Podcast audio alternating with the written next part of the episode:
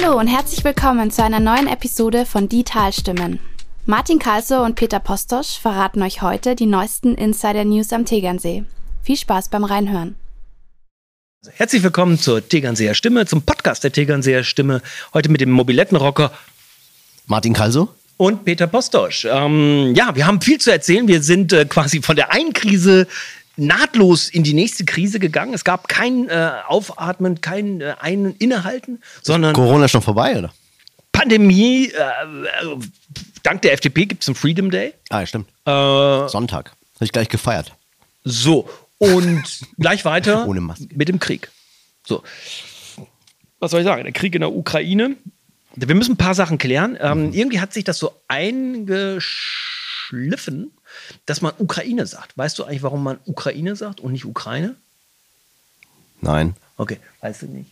Ich auch nicht. Ähm, ich hatte hier letzte Woche die Helena, eine Ukrainerin aus Gmund, und die hat mich sehr scharf korrigiert, als ich, wie man äh, quasi als Sohn eines Weltkriegsveteranen immer so launisch sagte, launig sagte, äh, Charkow. Das heißt Kharkiv. Kharkiv. So, Wie war denn das Interview? Ich hab's. Ähm, ja, hast du natürlich noch nicht, nicht gehört, im gehört. Podcast. Nee, klar, du bist natürlich ein busy, busy Businessman. So wie in, in der Tradition von irgendwie Superklitsch und äh, Spitzenkohle. Gar nicht.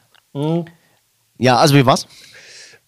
Ähm, ja, jetzt sei mal kurz mal ernst. Das war schon bewegend, wenn du mit jemandem hier sitzt, da wo wir den Pop äh, Podcast aufzeichnen und dann ruft die ihren Vater an, der im Luftschutzkeller in Kharkiv sitzt und du hörst die Luftsirenen. Also du bist quasi live im Krieg über ein Handy verbunden. Das, ähm, Achtung, das ist jetzt dieses Neudeutsch, das macht was mit dir. Also das verändert deine Sicht darauf. Und das war aber schon relativ verfestigt bei mir, dass ich von Anfang an gesagt habe, das ist ein Überfall. Ich habe auch keine Lust, da großartig Kompromisse zu machen. Mir gehen auch die Leute auf den Sack, die sagen, ich will die andere Seite hören und so. Und das mit, mit der Jelena. Echt? Echt? Ja, mit, ja, das ist so, als wenn du 39 irgendwie ähm, äh, nach dem Einmarsch der, äh, der, der Nazis in Polen sagt, ja, aber man muss jetzt auch mal die Deutschen verstehen. Ähm, und was mir besonders richtig auf den Sack geht, ich sag's mal, wie es ist, sind die Menschen, die so relativieren und sagen, ja, aber man muss auch die Russen verstehen. Ja. Die sind ja auch 1990 sind die ja betrogen worden. Und das, und das ist so, so geil, wenn du sagst, ja, gut, klar. Äh, das, also das ist so vergleichbar, als wenn man sagt, ja, man muss den Wladimir auch verstehen, den Putin, den Putin Wladimir, der hatte auch eine schwere Kindheit. Und da musste er halt dann später halt auch ein Land überfallen. Ja. Und das geht mir quer, richtig quer in den Hals. Interessant ja, du bist ja slowakischer Provenienz, also du bist geboren in der Slowakei, äh, im Ostblock, wie man früher sagte, hinter dem eisernen Vorhang, wovon du aber gar nicht viel mitbekommen hast, oder? Naja, ich war ja die ersten sechs Jahre dort. Also insofern, wie viel man halt in den ersten sechs Jahren des Lebens mitbekommt. Äh, Das war von, sag nochmal schnell, Äh, von wann? 78 bin ich geboren und 84 sind wir äh, geflüchtet. Dann warst du noch so richtig Kindergarten äh, mit äh, Jungpionier oder wie, weiß nicht, wie man das in der Slowakei, also war, Ja, weiß ich, das, das weiß ich jetzt wirklich Das weißt du nicht mehr, ne? Also Kindergarten weiß ich, kann ich mich erinnern, ja. Und dann war, kann ich mich noch erinnern, dass ich eine, eine Schultüte hatte oder halt so eine, so, so, wie sagt man, Schulranzen. mit dem Kapital von Marx. Ähm, in, so einem, in so einem klassischen Ostblock-Stil, ja, so ein Schulranzen. Und der war aber schon gepackt und so, weil ich hätte dann im September in die Schule gehen sollen. Und ich glaube, wir sind Ende Juli oder Anfang August dann äh, ähm, nach Deutschland äh, äh, geflüchtet. Ihr seid richtig geflüchtet, also wie darf man sich das vorstellen? Also ihr, habt ihr einen Ausreiseantrag gestellt? Ja, das war, es ist äh, tatsächlich war ganz interessant. Mein Vater hat es jahrelang versucht, immer wieder, weil ein Teil meiner Familie, also ich glaube irgendwie Großonkel und so, äh, waren hier, haben hier gelebt in Deutschland. Und dann hat mein Vater gesagt, äh, okay, also wir würden gerne sie besuchen und, äh, und dann hat er immer eine Erlaubnis bekommen, alleine hierher zu gehen. Ähm, und das wollte er nicht. Und dann hat, hat er eher, jedes Jahr irgendwie einen Antrag für die komplette Familie gestellt, also für meine Mutter und auch für mich. Und äh, warum auch immer, äh, 84 haben sie dann die Erlaubnis bekommen, ähm, ja, für zwei Wochen irgendwie dürft ihr dann die Familie hier besuchen. Und dann sind wir so über den, ähm, genau, über die Grenze und äh, irgendwann mal so auf Höhe von, weiß ich, Linz oder so, haben meine Eltern mir erzählt, ja, wir fahren jetzt da nach Deutschland und da bleiben wir dann auch. Und wie war das? Ähm, Das Ja. Gefühl, als sie gesagt haben, wir bleiben jetzt da. Also ich kann mich noch erinnern, das ist wirklich ja schon sehr lange her und ich war ja sehr jung, aber ich kann mich noch erinnern, dass wir im Auto saßen. Ich hoffe, ich erzähle jetzt nichts Falsches, vielleicht wird meine Mutter mich dann berichtigen. Ähm, dann haben wir die, die Sprache gelernt. Also sozusagen, wir haben dann, ich konnte Ja und Nein, kann mich noch erinnern irgendwie. Und dann, dann saßen wir da und haben uns halt deutsche Wörter vorgesagt und so, ja. Im Auto? Im Auto, ja, klar. Und dann sind wir halt da in, in dieses, dieses äh, Land gefahren, was ich natürlich, also nicht nur nicht kannte, sondern auch die Sprache kannten wir nicht und, und so. Und äh, Ist sind ja komplett anders. Also Slowakisch ist eine slawische Sprache, Ja. Deutsch eine germanische, also komplett anders. Und dann sind wir in Karlsruhe angekommen, weil da meine, meine Verwandten lebten und sind da halt in so ein äh, Flüchtling, Flüchtlingsheim im Endeffekt gekommen und haben da erstmal ein paar Monate gelebt und haben dann eine Wohnung bekommen in Karlsruhe und, und lebten da einfach. Ja, so. War das schwer für dich? Das, ich meine, es war ja nicht eine, im Rahmen einer großen Flüchtlingswelle, sondern das war noch vor dem Fall der Mauer. Das heißt, Flüchtlinge aus dem Ostblock waren nicht so normal, sondern das war schon eine Besonderheit. Ja, ich glaube, es gab ja eine große Flüchtlingswelle 68. Ähm, Klar. Genau, und dann äh, ebbte das Prager- aber ja Prager deutlich, Frühling. genau, äh, ebbte das aber deutlich ab. Und zu der Zeit, als äh, wir geflohen sind, war das ähm, eher unüblich. Und ähm, für mich war das natürlich schwierig, weil du kannst dir ja vorstellen, als Sechsjähriger, der gerade eingeschult werden soll in dort irgendwie ähm, kommst du in ein Land, du kannst die Sprache nicht, dann bin ich natürlich erstmal musste ich äh, also ein Jahr ähm, nicht wiederholen, sondern halt habe mit die Sprache gelernt, war im Kindergarten, kannte die Sprache nicht und so und hatte natürlich unglaublich Heimweh. Also das ist natürlich ganz schlimm, aber wobei nicht vergleichbar mit jetzt einer Flucht aus einem Krieg oder so. Ja, das ist natürlich eine ganz andere. Ja gut, aber du hast ja Liga, die gleichen, also du, du musstest ne, die deutsche Sprache lernen. Gab es für dich Schulunterricht, also Deutschunterricht? Nein, das war äh, Kindergarten, ja. Also du hast, du wurdest einfach so einen Kindergarten gepackt und da sieh zu, wie du Deutsch lernst? Ja, ich glaube auch, dass viele der, der Kinder, die jetzt aus der Ukraine kommen, die gerade in so einem schulpflichtigen Alter sind oder so mit sechs, sieben, die, die laufen halt mit. Ich meine, die lernen, man lernt als Kind ja auch sehr, sehr schnell. Also ich konnte wirklich nach einem Jahr die Sprache mehr oder weniger ähm, gut. Wirklich? Ja, ich bin dann, ich bin ja eingeschult worden, dann in Stuttgart. Also wir sind dann weitergezogen, haben eine Wohnung in Stuttgart bekommen und dort wurde ich dann eingeschult. Ähm, ich würde sagen, so die ersten zwei, drei Jahre hatte ich noch so einen ganz leichten Akzent. Ähm, und dann, dann ebbte das ab, aber nach einem Jahr wurde ich eingeschult und konnte die Sprache gut, ja. Das ist jetzt schwer natürlich, weil es auch so lange her ist, aber würdest du sagen, dass man dir das damals leicht gemacht hat oder eher schwer gemacht hat? Die, das, wie man heute sagt, die Integration. Ich glaube, dass sich Kinder sehr, sehr schnell integrieren können. Ähm, alleine aufgrund des Umfeldes. Also bei mir war es ja so, es gab ja keine anderen ähm, slowakischen Kinder oder. Ihr seid auch, habt auch keine slowakische Gemeinde in Stuttgart besucht oder in Karlsruhe? Nein, überhaupt so? nicht, überhaupt nicht. Ähm, das heißt also, für mich war es ja dann sehr schnell so, das waren ja meine Freunde und, und, und Schulkameraden und dann war ich im Sportverein oder bin in den Sportverein gekommen und so weiter und dann bist du ja Teil der Gemeinschaft. Ähm, aber ich würde sagen, kulturell ist es eine Herausforderung. Also ich kann mich noch erinnern, bis Anfang der 90er, da war ich dann vier, fünf, sechs Jahre äh, schon in Deutschland, ähm, hatte ich nicht nur Heimweh, sondern habe wirklich gefremdelt, weil die Kulturen schon unterschiedlich sind. Also es sind halt am, am Ende andere Menschen, eine andere Art, eine, eine andere Herzlichkeit vielleicht, wenn man so mal zwei, drei Beispiele, die dir ad hoc einfallen. Äh, Wie die Menschen unterschiedlich Ja? sind. Naja, also alleine die, die Gastfreundschaft, ja, wenn du irgendwo in der Slowakei oder auch alles da ab dem, also ab Wien, dann ostwärts, und das wird, je weiter du in den Osten kommst, eigentlich umso mehr. Also in der Ukraine ist es wahrscheinlich noch mal mm, gastfreundlicher. Wenn du die Menschen dort besuchst, dann, dann, dann stellen die dir alles auf den Tisch. Also, ja, also wenn die dreimal im Jahr, also früher, das ist jetzt übertrieben, aber dreimal im Jahr früher Fleisch gegessen haben, dann äh, war das immer, wenn Gäste kamen. Ja, das, das, das macht man halt, weil, weil Hm. die Gäste sind im Endeffekt viel wichtiger als man selbst. Und deswegen sind die Leute natürlich auch ein bisschen anstrengend, weil wenn man dann zu wenig isst oder, oder nichts. So, Und das ja, war in Deutschland, also in Westdeutschland, muss man ja sagen, Ja. Westdeutschland nicht so, ne? Nein, nein. Nein, die Deutschen sind, äh, also jetzt, ich meine, ich bin selber Deutscher mittlerweile, ja, insofern ist alles, alles gut, aber wir sind natürlich von der Kultur her, von, von, vom, so wie wir sind, einfach anders. Wir sind sehr, sehr viel pragmatischer, kälter, nüchterner. Hm, Wann würdest du sagen, wann bist du Deutscher geworden? schleichend. Also vielleicht tatsächlich in dem Moment, in dem ich dann aus der Schule raus bin, würde ich sagen. Und dann. Also zehn. Bitte? Also zehn Jahre. Mit neun, ja. ich, musste, ich Peter. musste arbeiten.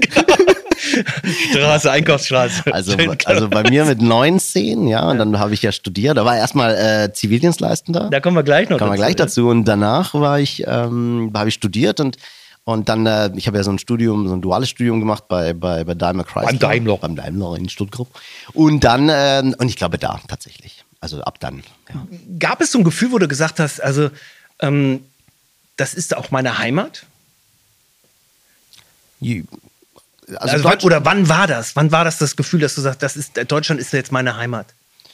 Ja, schwierig zu sagen. Es gab, glaube ich, keinen echten Moment. Ähm, vielleicht schleichend auch, irgendwann im Laufe der 90er, so mit, ja, weil irgendwie erste Freundin und dann so, also ich weiß nicht, wenn, wenn man halt ankommt im, im, im, im Leben, das ist ja als Kind immer schwierig, vor allem wenn man da irgendwie so aus den Wurzeln rausgerissen wird, braucht es, glaube ich, schon Zeit, bis man wieder neue Wurzeln ähm, hat und findet und eine, Sicherheit auch, auch findet. Haben deine Eltern zu Hause äh, Slowakisch gesprochen? Ja, genau, wir haben zu Hause. Das heißt, du bist in der Schule oder im Kindergarten oder später in der Schule, äh, hast du die ganze Zeit Deutsch gesprochen, mit den Freunden Deutsch gesprochen und nach Hause Slowakisch. Slowakisch, genau, ja. Aber, aber meine Eltern haben äh, auch zum Beispiel damals äh, Deutschunterricht genommen und ähm, und haben dann in ihren Arbeit, also in, in, in dem normal gearbeitet, haben da auch Deutsch gesprochen und wir haben zu Hause aber Slowakisch gesprochen, warum auch immer. Also, weiß irgendwie keine Wann hat das aufgehört? Ist, oder ist das immer noch so? Ja, das ist, das ist immer noch so, wenn, allerdings können ja unsere Kinder oder, oder also meine Kinder jetzt kein Slowakisch, sie verstehen so ein bisschen was, aber können, wir haben es ihnen nie wirklich beigebracht. Das heißt, wenn ähm, meine Eltern da sind und, und, und meine Kinder, dann, dann reden wir eher Deutsch. Ja. Hast du, ist eine Klassikerfrage, Rassismus erlebt? Hat dich jemand irgendwie Tschusch oder nein, Scheiß nein, Slowake nein. oder Drecks Balkanese oder was? Nein, also nein, nein, nein, gar, nee, stimmt, eigentlich gar nicht. Ähm, äh, kein, allerdings muss man sagen, dass, also ich hatte Freunde und, und Schulkameraden, die türkischstämmig waren und, und auch andere ähm, Nationalitäten. Und die haben das schon erlebt. Ich hatte halt einen riesen Vorteil. Ich hab, äh, war früher sehr blond, das hat sich dann mit der Zeit äh, ausge, ausgedünnt. Und äh, ich habe schon immer blaue Augen. Das heißt, ich sah jetzt auch ehrlich gesagt okay. eher aus wie so ein typischer Deutscher. Und deswegen äh, hatte ich damit kein Problem. Ich, ich finde, dass wir, wir haben das gar nicht vorbereitet, dass wir darüber mhm. sprechen. Ähm, aber ich finde es natürlich vor dem Hintergrund der, der Millionen, die kommen und kommen werden, aus der Ukraine so interessant, weil ja auch ganz viele Diskussionen ähm, auch innerhalb unserer Redaktion stattgefunden haben. Richtig hitzige Diskussionen. Wir haben sehr junge Studierende in der Redaktion, äh, die für uns arbeiten und die was ähm, kommentiert haben und dadurch unglaublich viel Ärger erzeugt haben, weil sie behaupten in dem Kommentar, dass es äh, einen systemischen Rassismus gäbe und ähm, in der Flüchtlingsfrage in, ich das ein bisschen differenzierter oder anders sehe. Aber tatsächlich, ähm, wenn du mir das erzählst, speziell wenn du von deiner Kindheit erzählst, das geht mir nahe. Also das war auch mit der Jelena so. Ähm, ich habe unglaublich Probleme, wenn ich die kleinen Würmchen sehe, die jetzt äh, aus der Ukraine kommen, weil ähm, ich glaube, nochmal aus einer Kriegsregion ist es nochmal noch mal schwieriger, ähm, weil das, was die Eltern erleben, bewusst erleben, auf die Kinder natürlich auch äh, direkt übertragen. Und dass wir, das ist das Interessante an diesem kalten Land, ja. Also man sagt ja über die Deutschen, dass sie, dass sie kalt, ihre, die Seele sei kalt und romantisch. Und das finde ich trifft durchaus so, weil, ähm, weil das so einerseits sind wir sehr, sehr romantisierend ähm, und andererseits so unfassbar kalt. Und das fällt jedem auf, selbst, sagen wir mal, wenn man selber eine Kartoffel ist, ja, man kommt wieder in das Land rein nach Wochen oder Monaten in andere, aus anderen Ländern und dann merkt man, wie, wie rüde und wie, wie also unsere Sprache ist so schillernd, so, hat so viele Möglichkeiten und wir benutzen die Sprache so auf eine radikale Art hart und harsch, dass man sich mal die Frage stellt, woher das eigentlich kommt. Ist das quasi so eine genetische Bedingung? Aber es ist, gehört zu unserer Kultur. worauf ich hinaus wollte, ist, es bricht einem natürlich das Herz, diese, diese Kindersituation. Äh, du sagst das so einfach äh, in so einem Kindergarten und dann lernt man das. Ähm, das muss jeder mal für sich selber nachfühlen, wie das ist, irgendwo reinzukommen. Man versteht nichts, gar nichts. Man weiß nicht, was Wasser heißt, was Toilette heißt, man weiß nichts. Und man ist so darauf angewiesen, dass die anderen Menschen dir helfen. Hm, genau, und die Kinder sind natürlich äh, auf der einen Seite sehr gut da drin, andere Kinder an die Hand zu nehmen und ihnen zu helfen, weil man hat ja immer dieses verbindende Element des Spiels. Auf der anderen Seite sind Kinder natürlich auch ziemlich ziemlich hart, ja, können sehr hart sein und können auch sehr böse sein, wenn da jetzt jemand von außen reinkommt, ein Fremder, der die Sprache nicht spricht, der kann auch leicht ausgegrenzt werden. Und ich, also das habe ich jetzt zum Beispiel da, soweit ich mich erinnere, nie so richtig, nie negativ erlebt. Aber am Ende ähm, braucht man vielleicht auch Glück oder auch vielleicht ein gewisses Bewusstsein, dass auch die Eltern ihren Kindern klar machen, du, äh, wenn ihr da jetzt äh, Flüchtlinge habt aus der Ukraine, dann müsst ihr mit denen nicht übervorsichtig sein, aber seid zugewandt, seid offen, ja. geht freundlich mit denen um. Ja, die haben es echt nicht einfach.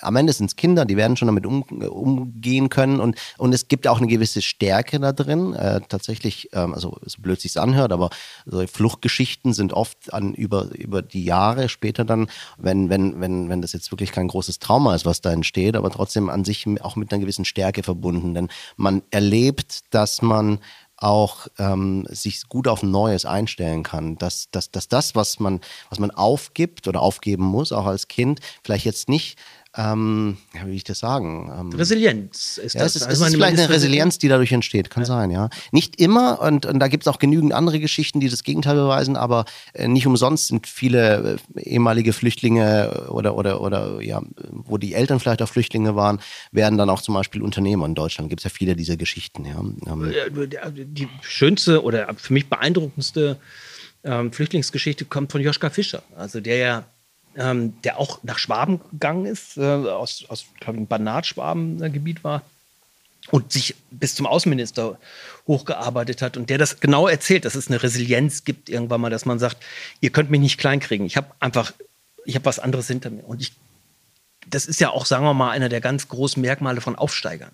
Mhm. Ähm, einerseits sind sie unsicher, weil sie ganz viele Dinge, die in oberen Schichten normal sind, ähm, nicht kennen. Ich kann, ich, ich kann mich erinnern, ich komme ja aus einer sehr großen Familie ähm, und da gab es keinen, anfangs erstens keinen Urlaub und es gab auch vor allen Dingen keinen ähm, kein, kein Skiurlaub zum Beispiel. Äh, und das Irre an dieser Nummer ist, dass ich das mit 22 das erste Mal gemacht habe und ich wusste nichts von Skifahren. Ich wusste gar nichts. Ich wusste nur, ähm, also ich konnte es dann auch nicht und diese ganzen Sachen, die damit verbunden sind, also Après-Ski und so, diese, ähm, die habe ich unsicher wahrgenommen und auch gespürt, da musst du Geld haben. Also das ist heute ja so Common Sense, aber als ich damals, ja, 30 Jahre her, war das noch ein bisschen sehr luxuriös. Ja. Hab, und das ist bis heute geblieben. Ich mhm. bin bis heute äh, vorsichtig, wenn Menschen mir begegnen, die mit Reichtum groß geworden sind. Äh, und vorsichtig heißt nicht, dass ich unsicher bin, aber ich habe Vorbehalte denen gegenüber. Also es ist eine ganz interessante Verdrehung der, der Tatsachen oder der, der Umstände. Ich will auf was anderes hinaus. Du, bist, du hast ja gesagt, dass du Zivildienst gemacht hast. Und in diesen Tagen, wo wir den Krieg 1000 Kilometer von hier entfernt äh, vor der Haustür quasi haben und die Auswirkungen äh, spüren, stellt sich für viele wieder die Frage, haben wir die Wehrpflicht äh, unnötigerweise aufgegeben?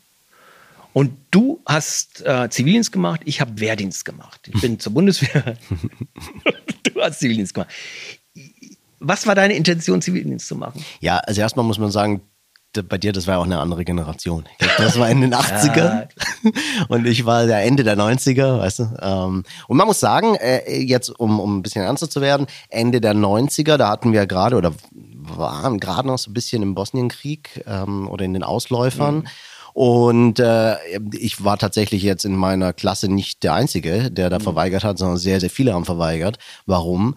Äh, ja, aus zwei Gründen eigentlich. Erstens äh, wollt, hatten wir jetzt keine große Lust, irgendwo eingezogen zu werden. Ähm, wer weiß, was da passiert und so. Äh. Und das Zweite ist, also ich persönlich hatte jetzt auch keine Lust, da irgendwo hinzugehen für ein Jahr und da irgendwo in der Kaserne zu versauern. Ja, und das, das darauf. Ja, bei mir war es ein bisschen, also ich habe ja auch verweigert, habe ich dir erzählt. Das ist dummerweise nicht angenommen worden, aber das waren tatsächlich die 80er.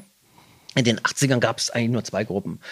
Die, die so mit tiefen Timbre in der Stimme überzeugt waren, dass man, dass man verweigern muss. Die splitteten sich auf in, ich bin eigentlich Messdiener und immer total pazifistisch. Und ähm, die zweite Gruppe war die, die gesagt hat, ich habe gar keinen Bock, ich will direkt an die Uni oder will direkt irgendwie in meiner Lehre weitermachen oder mit, mit meiner, in meinem Beruf. Und die dritte waren die Hardcore-Fraktion, die die NATO verachtet hat, vorne Verteidigung zutiefst äh, kritisiert hat und die überhaupt mit dem System nicht einverstanden waren. Dazu gehörte ich und dementsprechend habe ich meinen Antrag auch so gestellt. Der ist natürlich abgelehnt worden. Ich hatte auch, sagen wir mal, ähm, vorher bei, ein bisschen Ärger mit dem Staat und, äh, und bei der bei der Gewissensprüfung, das gab es damals noch, das ist äh, für die jungen Menschen unvorstellbar. Also du musstest, wenn der abgelehnt war, musstest du zu einer mündlichen Verhandlung äh, vor einem Gericht, wenn du so willst. Das waren dann so Laienrichter, ähm, wurden natürlich zusammengesetzt aus nur Befürwortern der Bundeswehr. Und dann saß ich da und dann kann mich noch erinnern, dass ich irgendwie als Vorbereitung gesagt, ja, ich käme ja aus dem katholischen Hintergrund und ich sei auch Messdiener gewesen und überhaupt und mein Vater Weltkriegsteilnehmer und ich hätte diese Schrecken mit meiner Kindheit aufgenommen und dann haben die so immer so genickt und ich war sicher, dass das klappt. Ja. Und dann macht er so meine Akte auf und sagt, ja, aber hier gibt es ja, gibt's ja einen Eintrag. Es gab einen Eintrag wegen, also, na, Auseinandersetzung. Und dann sagte der einfach, ja, lachte auch dabei und sagte, ja, das sind ja die besten Voraussetzungen. Klappte die Akte zu und ich war dann, äh, ging dann gleich zur Musterung und war dann dummerweise T2, habe dann noch auf meine Brille hingewiesen und wurde mir gesagt, ja, wieso, der Bundeswehr geht ja nur in eine Richtung, da brauchen Sie keine Brille, schießen Sie immer nur in eine Richtung. Weiß ich noch, dass das die Begründung war. Völlig irre. Und dann kam ich hin und war natürlich überzeugt davon, ich, ich fasse keine Waffe an. Das Interessante, und darauf wollte ich hinaus, ähm, die Transformation, die wir heute nicht mehr kennen, weil seit 2011, glaube ich, oder 13 gibt es, 11 oder 13 weiß ich nicht mehr genau, gibt es keine Wehrpflicht mehr. Das ist also fast zehn Jahre her. Ähm, und das ist interessant. Es gibt jetzt eine komplette jungen Generation, die diese Erlebnisse und diese ganzen, die, du kennst ja wahrscheinlich, du hast ja wahrscheinlich Zivildienstgeschichten en masse, du kannst den ganzen Abend mit Zivilgeschichten machen. So gibt es die ja bei der Bundeswehr auch. Und das ist jetzt verschwunden. Ähm, du bist fast die letzte, ja nicht die letzte Generation, aber du hast was gemacht als Zivildienstleister?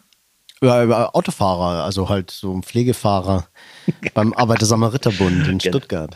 Sehr gut. Ja, also ganz normal. Also, also nicht das, was man gemeinhin, was wir gesagt haben, oh, Arschabischen. Ach so, Arschabischen. Nee, nee, gar nicht. Ich habe Leute hin und her gefahren, äh, irgendwie zur Pflege oder zur Arbeit teilweise auch und so. Und Bereust du das, dass du das gemacht hast? Fandest du das eine Zeitverschwendung? Nein, überhaupt nicht. Ich war doch, ich war ja zu Hause und hatte, Ruf, hatte Rufbereitschaft. Es war eine gemarte Wiesen, ne? Also ich meine, ich, ich habe echt nicht viel gearbeitet und und konnte zu Hause sein, konnte Freizeit machen. Ich hatte dann, ich hatte so einen Piepser. Kennt man das noch? In den 90ern gab es doch diese Piepser. Oh, Piepser. Cool. Weil es gab ja noch keine Handys. Nee. Also hast du Piepser bekommen. Und Was das, viel cooler ist. Das ist super, genau, viel cooler, weil warum?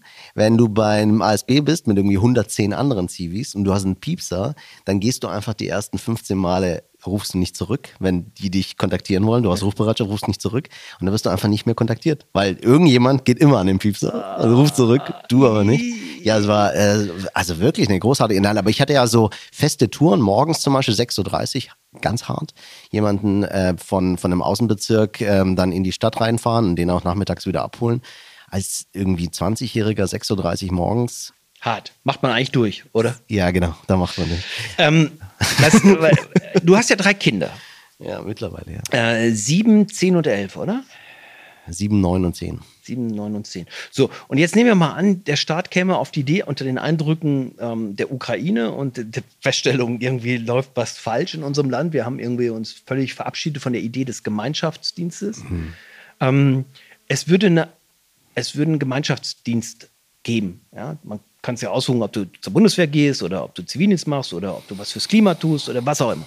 Wärst du angesichts deiner eigenen Familie dafür oder würdest du das ablehnen? Für eine Wehrpflicht oder? Für eine Gemeinschaftspflicht, nennen wir es mal so. Gemeinschaftspflicht. Also ich finde, also ganz ehrlich, ich fand damals die Entscheidung, die Wehrpflicht und auch damit die Zivildienstpflicht oder was auch immer, äh, wie man es genannt hat, äh, abzuschaffen, ein Fehler weil es ist halt im Endeffekt ein, also als, als ich äh, Zivildienst gemacht habe, war es ein Jahr nur noch. Früher waren es ja 18 Monate, ich weiß nicht, bei dir waren es vielleicht 24 oder? Ja, ich musste mich verpflichten. Ja, Wie viel? weil, ich Ach, du musst dich- ja, ich habe ein bisschen Ärger gehabt beim Bund selbst. Oh Gott, auch noch. Und dann gab es die Alternative, entweder, entweder Bau oder verlängern. Okay, aber hab wie ich- viel waren es nochmal? 24, 24, Monate. Gut, 24, also zwei Jahre. Das ist nicht schon lang, aber bei mir zum Beispiel die zwölf Monate war einfach eine super Zeit, äh, weil du warst ja gerade fertig mit, mit der Schule und eigentlich war es eine gute Übergangszeit. Die wurde ja heutzutage füllt man die halt mit irgendwie so einem Auslandsaufenthalt oder irgendwie man reist halt durch die Weltgeschichte oder so. Aber so hat man ja was Sinnvolles gemacht. Also ich habe ja auch Menschen geholfen, ich habe mich darauf eingestellt und so weiter. Jetzt bei all den netten Geschichten, wie viel Zeit wir hatten und und und. Aber trotzdem, man hat ja was Sinnvolles gemacht. Man wusste, was danach passiert. Und ein Jahr später habe ich jetzt zum Beispiel begonnen zu studieren. Oder man war halt äh, beim Bund und hat da auch mehr oder weniger was Sinnvolles gemacht. Ähm, und insofern ist es eigentlich eine gute Sache. Ich weiß gar nicht, ehrlich gesagt, warum es damals abgeschafft wurde. Ja, das war ja von Gutenberg, der Sympathieträger von der CSU. Mhm. Super Typ. Ähm, das finde ich überhaupt so interessant, dass ähm, hier in, in, im Tegernseer Tal, das ist aber jetzt wirklich nur anekdotische Evidenz, extrem viele in meiner Generation und jünger habe, die hier in Bayern gesagt haben, ja, äh, ich wäre gern zum Bund gegangen, zum Ballast, äh, aber hat einen Rücken. Und das auffällig viele Handwerker, die ich kenne, ja, ähm, äh, auch äh, Schreiner heute, ja, großartig irgendwie Fußballspieler gewesen, die dann aber sich, klar, zu den Babyboomer waren sehr viele da und dann plötzlich waren, wurden die ausgemustert. Ich will noch was zu der Bundeswehr selber sagen. Für mich war die Bundeswehr, und ich glaube, dass das heute noch im verstärkteren Maße gilt, weil Kinder heute in, von ihren Familien anders behandelt werden, weil sie einfach ein knapperes Gut sind, weil sie einfach viel, viel geringere Zahl haben. Die Bundeswehr hat alles gleich gemacht. Und das ist beim Zivildienst, glaube ich, ähnlich gewesen. Also du hast plötzlich mit Leuten zu tun gehabt, mit Ja. denen du nie zuvor Ja. und danach wahrscheinlich auch nie mehr zu tun hast. Und das führte dazu, dass du dich arrangieren musstest. Und das führte dazu, dass du auch plötzlich andere Lebensumstände kennenlerntest. Und dass du, kann mich erinnern, ich war auf der Stube mit, mit sechs Leuten und das, das setzt voraus, dass du dich arrangierst. Vorher nicht so. Plötzlich musstest du ein Bett machen. Und auch, sagen wir mal, dieses Gefühl, dass du einfach nicht diskutieren konntest, weil die dir gesagt haben, sie machen so lange das Bett, bis es fertig ist. Und dann guckt dich so jemand an und du kannst da kannst einen Schreikrampf kriegen, kannst sagen, ich will einen Werbeauftrag und das ist mir egal. Und auch so die, dieses Gefühl, dass dir jemand sagt, du bist nur Teil einer Gemeinschaft. Also dieses, wenn du einen Fehler machst, hat dein, deine Stube, dein Zug ein Problem. Dann wird dieser Zug und deine Stube dir relativ schnell klar machen, dass du bitte kein Problem zu machen hast. Das war interessant, dieses Erlebnis. Ähm, und das hat auch dann dazu geführt bei mir, dass ich wirklich mit voller Überzeugung den Eid geleistet habe. Bis heute, der in meinem Kopf bis heute gilt, dass ich gesagt habe, für dieses Land, für dieses System, für diesen Rechtsstaat stehe ich ein. Ich habe auf all meinen Reisen, auch in meiner Arbeit als Journalist, nie ein besseres Land kennengelernt. Also so unhöflich und kalt dieses Land ist, aber dieses Land ist in seiner Rechtsstaatlichkeit unerreicht. Und ähm, das wird mir jetzt auch so wieder bewusst. Jetzt haben wir lange geredet über, über Wehrpflicht. Dürf, dürftest du eigentlich noch ein, eingezogen werden? Wie Ja, ja, ja. Ich, Ja, mit- ich, war- ich bin Reserveoffizier. Ja? Ähm, und ich würde es unter Umständen, wenn ich es körperlich noch hinbekäme, äh, würde ich es auch noch machen. Also das, ob das jetzt eine Ausbildung ist oder äh, dass ich, dass ich Rekruten ausbilde. Ich war bei der Marinesicherung. Ja, ähm, also ich sehe das, sehe das abgeklärt, nicht romantisch. Ähm, ich schaue auf diesen Krieg und denke jedes Mal, ich habe den Krieg ja quasi als Journalist kennengelernt, in der Berichterstattung, ähm, Jugoslawien. Ich war auch in den 90ern in Tschetschenien, in Grozny, gesehen, was Russen unter Krieg verstehen. Auch das etwas, ähm, was mich na, nachhaltig beeindruckt hat, ähm, negativ beeindruckt hat. Diese unglaubliche Härte, ähm, mit der äh, die russische Armee gegen Gegner vorgeht und die sich jetzt halt auch in der Ukraine wieder zeigt. Ich frage mich, wie wir gesellschaftlich das hinbekommen, dass wir es so aus den Köpfen. Ich weiß nicht, wie es dir geht. Also ich gucke abends die Tagesschau und dann kommt ja danach immer der Brennpunkt mittlerweile und den kann ich nicht mehr schauen. Also es ist tatsächlich die Dosis 15 Minuten Tagesschau und ich, ich kann abends nicht mehr das gucken. Aber bei dir perlt es ein bisschen ab, nehme ich mal an. Nee, ich schaue mir nur den Brennpunkt an, tatsächlich. Ja. Das ist alles. Aber wenn du die, äh, diese Familien siehst, wenn du das Leid siehst, ähm, es gibt dieses legendäre Bild, ich glaube, jeder Krieg generiert so Ikonen und eine Ikonografie war dieses Bild dieser Familienmutter mit zwei Kindern, mhm. die von der Granate oder von Feindbeschuss getroffen war, tot auf lagen mit Decken zugedeckt und das Einzige, was noch stand, war ihr Reisekoffer, mit dem sie flüchten wollten. Mhm. Und ich glaube, jede Dekade und jeder Krieg, jede Krise hat so Bilder. Es gibt das legendäre Bild von Herrn Nachtwein aus der Hungerkatastrophe in Afrika, wo ein Kind kurz vor dem Hungertod äh, bittet, um Essen bittet und daneben sitzen Geier. Und so gibt es dieses Bild oder Vietnam, das von Napalm getroffene nackte Mädchen, was auf die Kamera äh, zuläuft. Mhm. Und das wird auch in der Ukraine sein. Lässt dich das als Familienvater kalt? Nein, natürlich nicht. Also ich weiß nicht, wen, wen sowas kalt lässt, aber das ist, ähm, das ist grauenvoll. Ich meine, das Traurige daran ist, dass man weiß ähm, oder auch wusste, als es, als es begonnen hat, was passieren wird. Und dass am Ende wir halt so schwierig es ist, auch äh, da uns die Hände gebunden sind, mehr oder weniger. Findest du? Naja, also man, man kann schon ein bisschen was tun natürlich und äh, sicherlich, ich persönlich finde es auch wichtig, ähm, auf die Straße zu gehen oder auch zu demonstrieren. Äh, auch Herr Köck nicht. Ja, Herr Köck nicht, aber sonst grundsätzlich finde ich es gut, jetzt mal unabhängig davon, welche Partei das mhm. initiiert. Ähm, und ähm, um im Endeffekt auch den Politikern zu zeigen, ähm, das, das, das Volk hat da eine gewisse Tendenz und ihr könnt schon noch ein bisschen mehr Gas geben. Aber es ist natürlich ein Unterschied, Sanktionen auszurufen und auf der anderen Seite irgendwie selbst mit in den Krieg reinzugehen. Und ich glaube, das Zweite verbittert sich leider. Das, das, der, das, ja, das weiß ich einfach nicht. Ich bin mir nicht sicher. Ähm, ich bin ja auch Kind von Tschernobyl, das ist auch so ein Punkt. Ja, da bist du noch zu jung, zu 86, ja, da war ich 16 ähm, und da passierte Tschernobyl. Und Tschernobyl war so eine Nummer, das hat alle, keiner so richtig am Anfang registriert. Dann kam diese Wolke und, und da sind vier Atomkraftwerke, fünf, wenn man Tschernobyl mit dazu nimmt. Und das sind einfach auch Kriegsziele, das darf man nicht vergessen. Und wir haben jetzt gerade eine Ostlage. Ähm, wenn du das einmal erlebt hast, dass du dich dem komplett nicht entziehen kannst, dieser Wolke, dieser Strahlung, diesen Dreck, ähm, dann, dann bist du alerter und dann denke ich schon, dass man darüber nachdenken sollte, wenn das weiter eskaliert, wird es eine Situation geben, wo wir auch als NATO und als, als westliche ähm, Wertegemeinschaft tatsächlich über ein, ein Angriff oder ein Eingreifen nachdenken müssen. Aber das ist alles noch Zukunftsmusik, mhm. solange das noch nicht so ist. Ich mag nur nicht dieses, ja, ähm, wir wollen keinen dritten Weltkrieg provozieren. Das ist das tatsächlich das, was Putin will.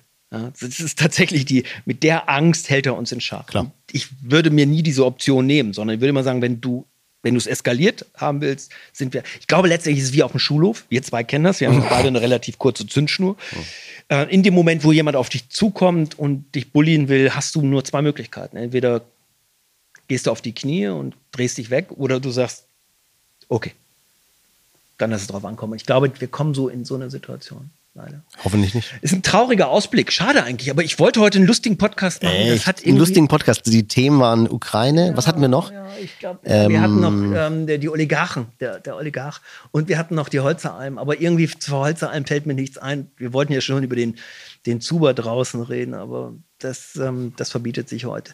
Ja, herzlichen Dank, dass du uns ähm, den Einblick in deine Flüchtlingsgeschichte. Es äh, war mir auch neu. Danke dir, Martin. Äh, dann einen eine schöne Zeit. Danke, Peter. Danke.